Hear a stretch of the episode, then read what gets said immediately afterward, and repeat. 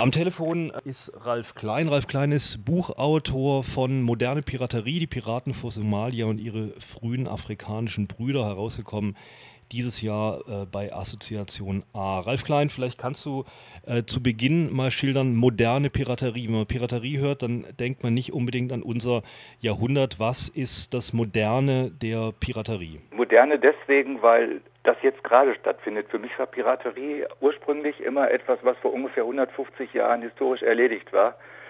Und vor fünf Jahren etwa wurde ich dann auf das Thema aufmerksam in der Mainstream-Presse und habe versucht, da mehr rauszukriegen. Das Moderne daran, zumindest was die Somalis angeht, ist, dass die eine, wie ich finde, Innovation im piratischen Gewerbe hm, durchgesetzt haben. Traditionelle Piraterie besteht ja dadurch darin, dass die Piraten Schiffe geraubt haben, Ladungen geraubt haben, die Mannschaften entweder umgebracht haben oder äh, auf dem Meer haben ausgesetzt oder in vielen Fällen dann auch eingeladen haben, äh, mit ihnen mitzumachen. Die Somalis machen nichts davon. Die wollen niemanden besiegen, die wollen äh, keine Waren rauben, die wollen keine Schiffe haben. Die halten schlicht und einfach die Matrosen der Containerfrachter, die sie entern, gefangen und hoffen auf Lösegeld. Das ist eine Modernisierung des Gewerbes. Jetzt kann man ja seit ein paar Jahren eigentlich immer wieder von äh, dieser Piraterie besonders vor äh, Somalia hören. Die Presse ist voll davon und es wird auch als eine ähm, große Gefahr gezeichnet. Äh, vielleicht kannst du mal schildern, was führt denn einen somalischen Piraten dahin, äh, zu einem modernen Pirat zu werden? Das ursprüngliche Motiv, wenn man äh, sagen die Piraten selber, geht zurück auf ungefähr auf eine Zeit von vor ungefähr 20 Jahren zu der Zeit, als die Kämpfe gegen Siad Barre auf dem Höhepunkt waren. Zu der Zeit brachen ja, also Anfang der 90er, da brachen die staatlichen Strukturen in Somalia zusammen. Äh, jede Menge Fischtroller haben aus äh, verschiedenen Gebieten der Erde, unter anderem aus Europa, aber auch aus Südostasien und wenn man mal die Länder vergleicht, fast genau aus den Staaten, die heute die Piratenbekämpfungsaktionen da machen. Also diese illegalen Fischtroller haben in den somalischen äh, Wässern äh, gefischt und äh, die ersten Leute haben angefangen, sich als so eine Art Küstenwache zu organisieren und diese Fischtroller zu, zu vertreiben. Das war vor 20 Jahren. Vor etwa fünf, sechs Jahren gab es dann einen neuen Schub. Die Piraten aus den Jahren 2006, 2007 geben als Motiv an, dass sie äh, keine andere Alternative mehr für sich sahen, an einen Lebensunterhalt zu kommen. Sie sahen sozusagen den Reichtum der Welt vor ihrer Nase am Horizont daherschippern. Dazu kamen immer noch die illegalen Raubfischer plus äh, Giftmüllverklappung sodass ein Motivbündel entstand. Einmal der Versuch, sich eine Subsistenz äh, anzueignen, sich einen Teil des Reichtums, der da vorbeifuhr, zu, anzueignen und andererseits äh, die Verklappung von Giftmüll und die Raubfischer zu stoppen. Ja, jetzt beziehst du dich auf eine Selbstbeschreibung der Piraten, dessen, was sie tun. Sind ja. das Dokumente, äh, die jetzt aufgrund der Piratenprozesse vorliegen oder wie kamst du an diese Informationen? Man, es gibt äh, Gott sei Dank im Internet verschiedene Medien aus der Region, also aus äh, Ostafrika, zum Beispiel somalische Presse, somalische Radios, arabische Nachrichtenquellen, die zum Glück in irgendeiner Sprache sind, die ich verstehe, also Englisch, äh, Französisch oder Italienisch. Und äh, Reporter dieser Medien sind nach Somalia aufgebrochen und haben Piraten interviewt. Das ist das eine. Also Aussagen über die Piraten selber von sich selbst gibt es in der Regel von Medienleuten aus der Region. Westliche Journalisten, europäische Journalisten fahren da so gut wie nie hin. Äh, Dokumente gibt es aus Kreisen der UNO, die dokumentieren beispielsweise den Umfang und die Art und Weise der Raubfischerei, der illegalen Fischerei vor der somalischen Küste. Und die UNO hat auch die Giftmüllverklappung dokumentiert. Das ist übrigens aufgeflogen 2004 nach dem Tsunami aus äh, Ostasien, der auch die somalische Küste noch erreicht hat und dann jede Menge Giftmüllfässer an Land gespült hat, wodurch für dieses Gebiet erstmal offenbar wurde, wie viel Dreckszeug da ins Meer gekippt wird. Jetzt schilderst du äh, etwas zu den Hintergründen und äh, allein dadurch bekommen wir doch ein anderes Bild als das, was in der Mainstream-Presse sozusagen gezeichnet wird. Da wird ja immer die Piraterie als eine Form des organisierten Verbrechens gezeichnet. Oftmals werden dann Bandenstrukturen äh, bezeichnet. Du schilderst jetzt die ähm, somalischen Piraten eher als, naja, enteignete Fischer, wenn ich das richtig verstehe. Ähm, Wie würdest du denn äh, diese Piraten jetzt auf den Begriff bringen? Was, wie sind sie zu bezeichnen in diesem ja wirklich äh, komplexen Geflecht von äh, Abhängigkeitsverhältnissen und anderem?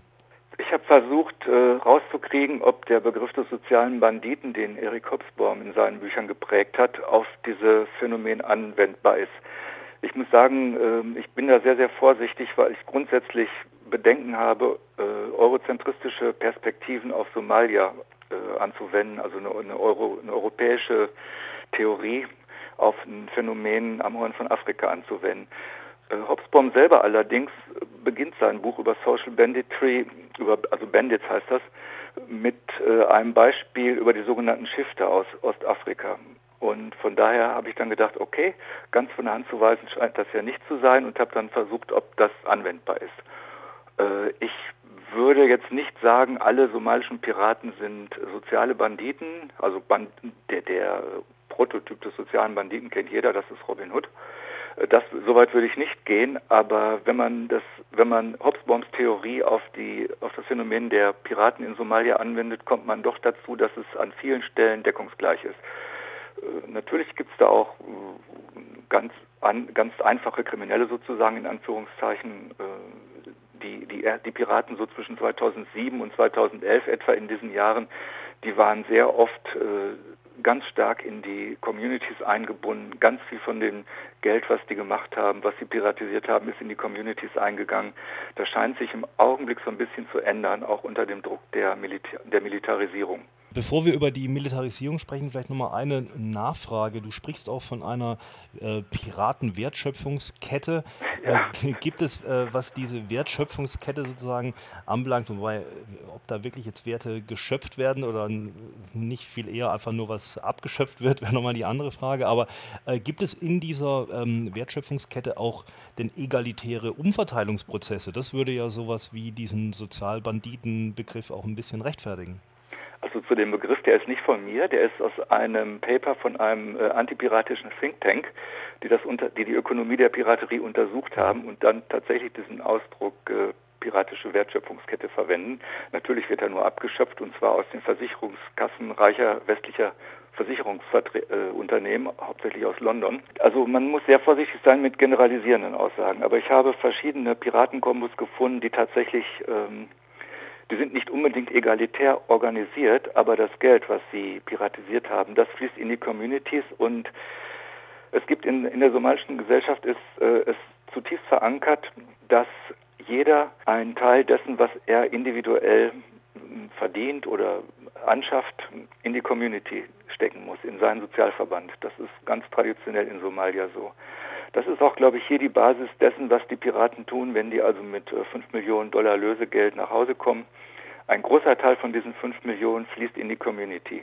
Es gibt Berichte, zum einen tatsächlich, dass sie einen Wirtschaftsboom ausgelöst haben. Es wird, also die Bauwirtschaft profitiert sehr stark. Es werden Moscheen, Schulen, Gesundheitsstätten und sowas gebaut. Andererseits wird auch viel in Nahrungsmittelbeschaffung investiert, was für die Leute ja extrem wichtig ist, gerade im letzten Jahr, wo da die Hungersnot war. Und es wird äh, in Infrastruktur anderer Art investiert. Also beispielsweise werden äh, Dieselgeneratoren angeschafft und ähnliches. Geraten jetzt äh, diese Umverteilungsprozesse sehr stark unter Druck über die von dir bereits angesprochene Militarisierung? Der Druck ist seit zwei Jahren deutlich gewachsen. Im Augenblick herrscht Ruhe an der Piratenfront, muss man sagen. Deswegen kann man auch schlecht sagen, wie die militärische Situation ist. Zurzeit herrscht der Südwestmonsun in Somalia und die Leute in Somalia sagen, dieser Monsun verschließt die Küste. Das heißt, es ist kaum möglich, mit den kleinen Skiffs, die die Piraten benutzen, äh, weiter vom Land wegzufahren. Äh, jetzt im September erst geht die neue Piratensaison erst wieder los und dann wird sich zeigen, wie, wie wirkungsvoll die aktuellen militärischen Maßnahmen sind. Die Piratensaison endete Mitte Mai etwa und pünktlich zum Ende dieser Saison gab es den ersten Angriff von Piratenjägern an der somalischen Küste. Da flog also nachts ein Hubschrauber einen Angriff auf etwas, das er für ein Piratenlager gehalten hat. Nach meiner Meinung nach glaubwürdigen Berichten aus Somalia selber wurden dabei aber auch unbeteiligte Fischer getötet, zwei Stück. Äh, die NATO beziehungsweise die Piraten, die, die EU NAFOR sagt dazu, nein, nein, sie hätten keine Zivilisten getötet, keine Unbeteiligten getötet, Zivilisten sind es ja eh, sondern nur ein paar Boote zerstört und sonst nichts. Vielleicht können wir noch versuchen, so ein Bild zu bekommen äh, von, diesem, von dieser Bekämpfung der Piraten. Also es gibt ja so einen alten Spruch, der Feind aller, der Pirat als der Feind aller. Ja. Das lässt sich offensichtlich zurückverfolgen bis ins alte Rom. Ähm, ja, äh, es, und es hat ja auch heutzutage den, Anschein, den Anschein dass äh, sowohl EU als auch die USA äh, auch gemeinsam mit China, mit Indien, mit Russland und mit anderen Staaten äh, Jagd machen auf die Piraten und an der Piratenfront, um es mal so auszudrücken, treffen sich doch äh, offensichtlich alle. Vielleicht kannst du kurz mal skizzieren, ähm, wie gegen diese Piraten von Seiten dieser Staaten oder auch von Seiten ganzer Militärbündnisse wie der NATO vorgegangen wird. Also der erste Einsatz ist äh, bedingt durch den War on Terror der USA, eine der Antiterrormissionen, also das sind so und so viele Kriegsschiffe der US äh, Marines, der US-Marine, äh, sind da stationiert und die sollen eigentlich Al-Qaida in Ostafrika bekämpfen. Und die werden aber auch zur Piratenjagd eingesetzt. Und dann gibt es eben noch zwei weitere Missionen, sogenannte Missionen mit insgesamt, boah, das schwankt so ein bisschen bis zu 40 Schiffen. Und die versuchen, ein möglichst lückenloses Netz der Überwachung vor der ganzen Küste aufzuziehen. Mit Radar, mit Hubschraubern und mit Flugzeugträgern. Zu Kampfhandlungen kommt es eher selten. Meistens beschränken sich die Schiffe darauf, die äh, Handelsschiffe, die da vorbeifahren, zu begleiten bzw. den aus der Entfernung äh, Schutz zu bieten. Falls sich dann mal, falls dann Hilferufe kommen von Handelsschiffen, äh, fahren diese Kriegsschiffe dahin und dann kommt es auch schon mal zu Schießereien. Besonders äh, tut sich da die dänische Marine übrigens hervor. Die haben äh, das allermodernste Kriegsschiff überhaupt, äh, was sich da rumtreibt, kommt aus Dänemark und dieses Schiff ist äh, sehr häufig in Schießereien verwickelt, beziehungsweise die schießen sehr schnell. Verwickelt kann man gar nicht sagen. Die, es gibt ja keine, es gibt ja keine Kämpfe. Dieses Kriegsschiff schießt und äh, dann ist sowieso alles vorbei. Äh, gerade gibt es da eine Anklage in Dänemark selber gegen Soldaten dieses Schiffes, weil die schon wieder ein paar Fischer ersch erschossen haben, die sie für Piraten gehalten haben. Eigentlich ist dieser Aufwand an Marine unglaublich weil bei ungefähr 22.000 Schiffsbewegungen pro Jahr vor der Küste gibt es etwa 400 Angriffe. Das kann man also noch nicht mal im Prozentbereich ausdrücken. Ja doch, das wären so zwei Prozent aller Schiffe würden also attackiert und dafür wird da eine unglaublich teure äh, Marine bereitgehalten. Ich denke, dass der Hintergrund eher ist, dass zumindest die EU da zum ersten Mal unter echten Bedingungen eine gemeinsame Marine äh, organisieren und äh, prüfen kann und die üben lassen kann. Und dasselbe gilt auch im Zusammenhang für die Zusammenarbeit mit der US-Marine. China wiederum und Indien, zwei Mächte, die ähm, da auch sehr aktiv sind, was die Piratenbekämpfung angeht, haben Kriegsschiffe entsandt. Ich denke, hinter dem ganzen Aufwand steckt letztlich nicht nur das Zusammenspiel der modernen Kriegsflotten, sondern auch der Versuch, seine Claims in Afrika abzustecken. Somalia ist extrem reich an verschiedenen Rohstoffen. Dadurch, dass da aber keine zentrale staatliche Autorität besteht, ist es kaum möglich, da eine Wirtschaft zu organisieren und die Ausbeutung von, von Bodenschätzen zu organisieren. Und letztlich geht es meiner Meinung nach darum. China versucht beispielsweise in Kenia eine Basis zu gründen. Frankreich, die Bundesrepublik, USA sind in Djibouti gut vertreten auf einer Marinebasis. Äh, die Amerikaner haben eh verschiedene Basen, unter anderem auch in Mogadischu. Ich bin nicht der Einzige, der glaubt, dass da eigentlich die Karten neu gemischt werden, was die neoimperialistische Ausbeutung von Afrika, von Ostafrika angeht. Das wollte ich gerade nachfragen. Also siehst du äh, diese Piratenbekämpfung mehr oder weniger als Anlass, um doch weitergehende imperialistische oder neoimperialistische Politik zu verfolgen? Oder findest du den Imperialismusbegriff äh, in Bezug auf die Politik gegen Afrika ähm, veraltet oder ist er adäquat? Ich glaube nicht, dass das Zeitalter des Imperialismus ein für alle Mal vorbei ist. Nur das hat heute wird es natürlich auf andere Weise umgesetzt als vor 40 oder vor 100 Jahren. Es geht um Rohstoffe und darum, seine, die, die äh, Einflusssphären der, da zu sichern. Sicher bin ich mir, also unabhängig davon, wie man genau das analysieren will, was da passiert, das Phänomen ist klar, alle großen Mächte versuchen da äh, sich breit zu machen und die Finger ins Spiel zu kriegen. Und die Piraten sind meiner Meinung nach nicht mehr als der Anlass. Um die Piraterie zu bekämpfen, gibt es etwa ein wesentlich einfacheres Mittel aus Sicht der Piratenjäger, nämlich bewaffnete Soldaten an Bord. Das gibt es seit ungefähr einem halben Jahr. Das ist illegal meistens, aber es wird geduldet und seitdem ist die Zahl der Attacken auf Schiffe doch deutlich zurückgegangen. Das heißt, man könnte die Marine da im Grunde abziehen und nichts wird sich ändern, solange bewaffnete Bodyguards oder Söldner mit an Bord sind.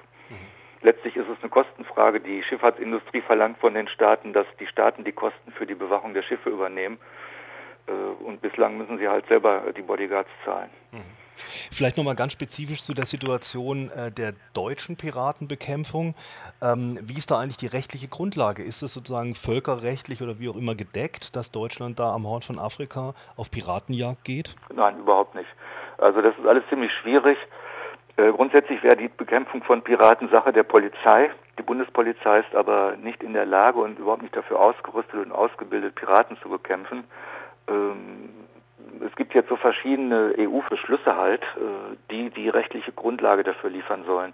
Aber diese Schiffe dürften zum Beispiel gar nicht in die Zwölf-Meilen-Zone der Staaten hineinfahren. Dazu musste dann erst wieder ein Extravertrag mit Somalia abgeschlossen werden, um den Kriegsschiffen sozusagen das Betreten dieser Zwölf-Meilen-Zone äh, zu gestatten äh, ist natürlich außerordentlich fragwürdig, weil es keine legitime Regierung in Somalia gibt, mit der man irgendwelche völkerrechtsverbindlichen Verträge abschließen könnte, abschließen könnte. Die sogenannte Übergangsregierung in Mogadischu ist ja vom Westen eingesetzt, äh, sind Leute aus der Diaspora in keiner Weise legitimiert, aber eben von den United Nations anerkannt. Äh, Puntland und Somaliland, zwei Teilstaaten von Somalia, die sich für unabhängig erklärt haben, erkennen diese Verträge auch gar nicht an unbedingt. Äh, juristisch ist das alles extrem schwierig. Auch zurzeit ist mein Eindruck, äh, es wird ganz pragmatisch etwas gemacht zumal wer soll dagegen opponieren? Kann sich ja jeder beschweren, aber das hilft ja nichts. Und ähm, man versucht, neues Recht zu setzen. Die Ozeane sind ja das letzte Gebiet, was noch nicht äh, irgendeinem Rechtssystem unterliegt. Der freie Ozean, die High Seas. Und meiner Meinung nach passiert das gerade, dass versucht wird, da so einen Vorstoß zu machen, um auch diesen Raum zu verrechtlichen. Der wird zurzeit, also der Indische Ozean vor Somalia wird zurzeit ja in einem riesigen Gebiet was von Ostafrika bis nach Indien und Mauritius reicht, überwacht und durchkämpft von ganz vielen Schiffen und Flugzeugen. Es werden neue Staatenbündnisse geschmiedet, auf, äh, die sich alle um das äh, darum drehen, angeblich Piraten zu bekämpfen. Da entsteht sozusagen ein neuer Rechtsraum in diesem Gebiet. Mhm. Und ich glaube, das ist so eine Art äh, so ein Learning by Doing. Man versucht, wie es geht, wie es gehen könnte, wie kann man das Kriegsvölkerrecht, wie kann man das Seerecht, das Seevölkerrecht da so anpassen, dass das den Bedürfnissen der Staaten entgegenkommt. Also ist sozusagen ein Ende von einer äh, militaristischen Herangehensweise an das Piratenproblem nicht absehbar? Meiner Meinung nach Seite. verlagert sich der offene Krieg auf Land in Somalia. Die Kriegsschiffe werden peu à peu abgezogen werden. Und es wird ja zurzeit versucht, einen neuen Zentralstaat in Somalia zu organisieren, der dann auch das Gewalt in der Lage sein soll, das Gewaltmonopol durchzusetzen der Krieg wird nicht verschwinden, der wird an Land verlagert. Und die Piraten, ich schätze nicht, dass die Piraten noch sehr lange äh, erfolgreich piratisieren können. Aber vielleicht irre ich mich. Wie schätzt du denn äh, den vielbeachteten Hamburger Piratenprozess ein?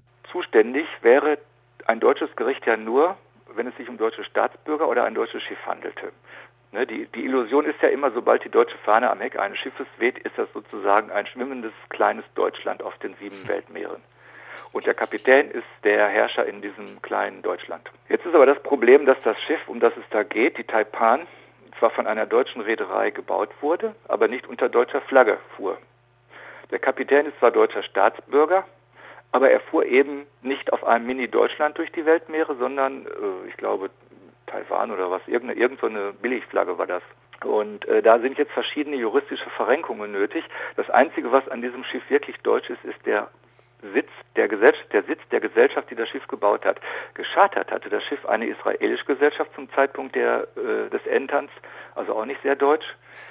Und äh, die, es war auch am Anfang außerordentlich umstritten intern, wie sie das hinkriegen, diesen Fall nach Hamburg vor das Gericht zu bringen. Mhm. Es, es, gab den erklärten Willen äh, des äh, deutschen Verteidigungsministeriums und des deutschen Justizministeriums und ich glaube auch des äh, der, der Handelsminister, der Außenhandelsminister, diesen Fall vor ein deutsches Gericht zu bringen als Prototyp. Mhm. Das wurde ja, das bahnte sich an. Schon nach dem Entern hieß es, äh, wir müssen das nach Deutschland holen, wir müssen das vor ein deutsches Gericht holen.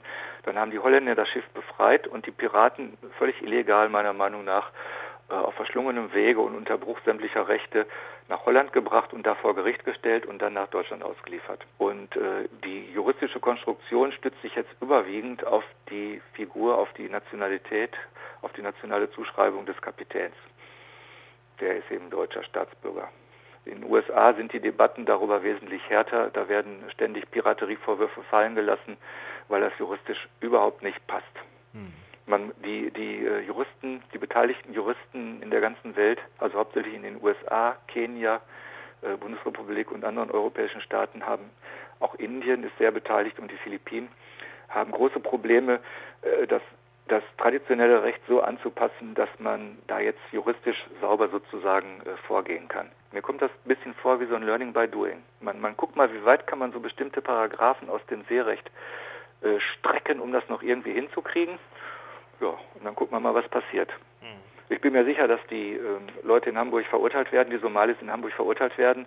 Ich bin mir sicher, dass es Berufung geben wird und dann wird es erstmal juristisch erst richtig interessant. Wie sieht es denn aus aus dem Spektrum jetzt von ähm, friedensbewegten Gruppen, Antimilitarismusgruppen, linken Gruppen? Ist dieses Piratenthema da in irgendeiner Form eines, das äh, auch da von Leuten verfolgt wird? Ich glaube nicht. Also es gibt in den einschlägigen Zeitschriften dieses Spektrums, das du aufgezählt hast, so gut wie keine Artikel über Somalia, ganz wenig. Äh, Somalia ist ein völlig unbekanntes Land. Ich, äh, von daher gibt es da überhaupt keinen Zugang zu, von, von, aus diesem Spektrum. Und dass dieser Prozess da läuft, das Einzige, was ich weiß, die einzigen Gruppen, die sich da politisch zu verhalten, sind welche von kein Mensch ist illegal, die aber meiner Meinung nach äh, zu stark auf den Krieg gegen die, auf den unerklärten Krieg gegen die Migration sich einschießen.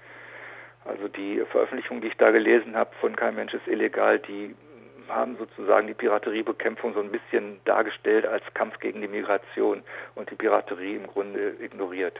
Woher, woher kommt diese Schwierigkeit mit der Piraterie? Die meisten von uns, denke ich, kennen irgendwelche Piratenfilme oder Geschichten, sei es aus der Kindheit oder aus den letzten Jahren, der Fluch der Karibik und sowas. Ne? Da gibt ein ganz bestimmtes Bild. Die Figur des Piraten, nicht, nicht die realen Piraten, die historischen Piraten, sondern die Figur, die literarische oder popkulturelle Figur des Piraten, die prägt uns. Und dann hast du da so Leute, die absolut anders sind, als wir uns das in Europa oder in unseren popkulturellen Bildern so denken. Denen ist das, die, diese die Menschen in Somalia sind nicht Teil unserer Kultur, die kennen die Figur des Piraten gar nicht, obwohl sie natürlich eigene Piratenfiguren kennen. Die, Piraterie ist ja ein hoch angesehenes Geschäft in Somalia gewesen, traditionell. Und äh, aber mit unserer literarischen Figur des Piraten, mit der europäischen Figur des Piraten haben sie überhaupt nichts zu tun. Und dann auf einmal kommt diese Faszination, glaube ich, oh, da sind Piraten, also ich bin da nicht ganz frei von, muss ich gestehen, das war eins meiner Motive, mich am Anfang darum zu kümmern. Und wenn man dann dahinter guckt, äh, sieht das auf einmal völlig anders aus. Meiner Meinung nach viel interessanter natürlich, weil mich fasziniert gerade dabei, dass diese Menschen, die nach unseren europäischen, eurozentristischen Kriterien in einem der allerletzten Länder der Erde leben, in einem völlig kaputten Land, dass die es schaffen, sich zu berappeln, etwas aufzubauen und dann sogar noch äh, sozusagen den größten Militärmächten der Welt die Stirn zu bieten und auf ziemlich gewitzte Art und Weise sich einen Lebensunterhalt anzueignen. Mhm. Gegen eine absolut überlegene Macht, gegen überlegene Mächte. Mhm. Und das getragen von ihren Sozialverbänden, eingebunden in die Communities und nicht äh, und weder als organisierte Kriminalität, wie es heißt, oder als Kampfgefährten irgendwelcher islamistischer Fundamentalisten, noch als simple Gangster, die äh, denen alles scheißegal ist, außer dass sie sich die Taschen füllen. Ralf Klein, Autor des Buches Moderne Piraterie, die Piraten vor Somalia und ihre frühen afrikanischen Brüder. Ja, vielen Dank für das Gespräch. Oh, bitte gern geschehen.